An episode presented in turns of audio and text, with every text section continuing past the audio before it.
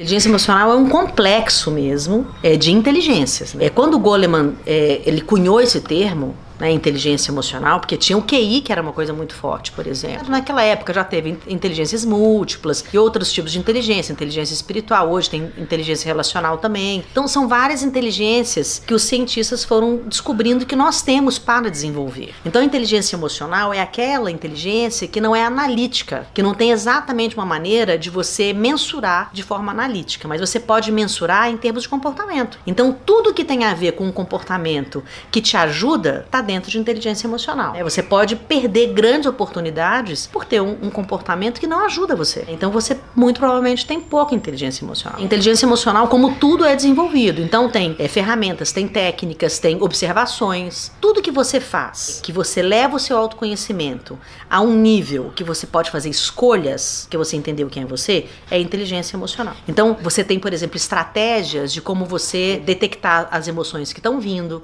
como que você para as emoções que não são saudáveis, como é que você desenvolve paciência, como é que você desenvolve compaixão, como que você desenvolve respeito. Tudo que você pode desenvolver que não é mensurável, mas que tem efeito no seu comportamento, é inteligência emocional também.